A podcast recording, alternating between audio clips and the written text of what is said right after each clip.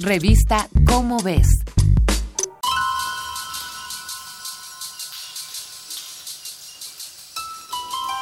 Nuestro planeta es un lugar generoso que nos ha ofrecido ambientes adecuados para la vida y recursos para perpetuarla. Pero esa generosidad tiene un límite y nosotros ya lo hemos rebasado.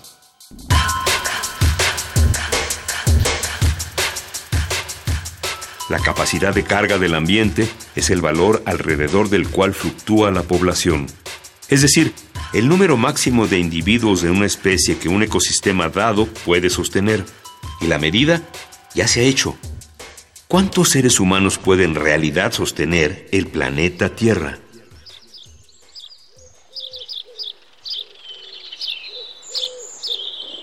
Para vivir, un ser humano no necesita solo del espacio que ocupa en su casa. En 1971, el ecólogo Eugene P. Odum determinó que un ser humano requiere de un mínimo de 1.2 hectáreas para mantener una buena calidad de vida. Este territorio es para producir el alimento, extraer los recursos naturales utilizados y fabricar los insumos comunes de una sola persona. Esta es una regla que por supuesto no se cumple.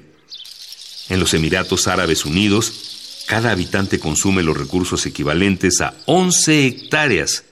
En Estados Unidos, a 9.2. Y en nuestro país se consideraba que hasta 2013 cada persona requería de 3.3 hectáreas. Esto es muestra, por un lado, de la clara diferencia del reparto entre países y por otro, de cómo el ser humano ha superado la capacidad de carga del ambiente.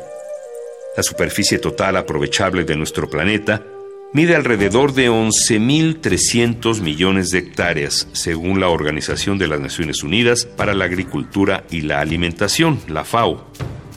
Si dividimos esta extensión entre los 7.000 millones de habitantes del planeta, según el Censo de Población de 2010, a cada habitante le tocan 1.61 hectáreas por persona, muy cerca de las 1.2 establecidas como el mínimo.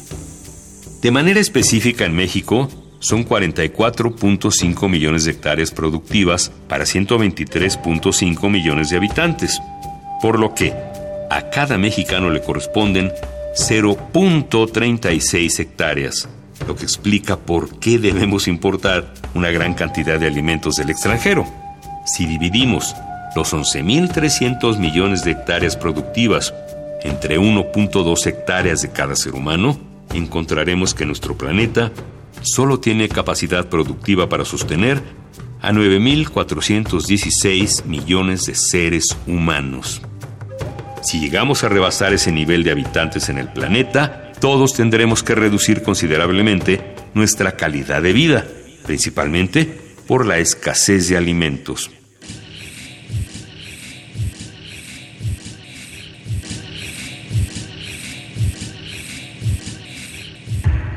Por supuesto, existe un mayor agravante a esta situación, y es la falta de consideración al resto de las especies con las cuales compartimos este planeta, y que también acceden a los recursos de él. Mientras más invadimos los ecosistemas de esas otras especies, más influimos en su extinción, lo que invariablemente afecta a los ciclos naturales de los ecosistemas.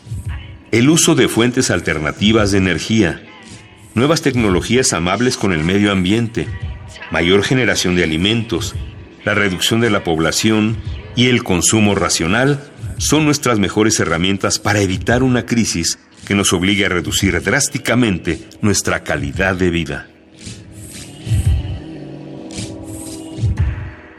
Esta es una coproducción de Radio UNAM y la Dirección General de Divulgación de la Ciencia de la UNAM, basada en el artículo Tu huella ecológica, escrito por José Luis Nava Villalba y Alberto Ordaz Cortés.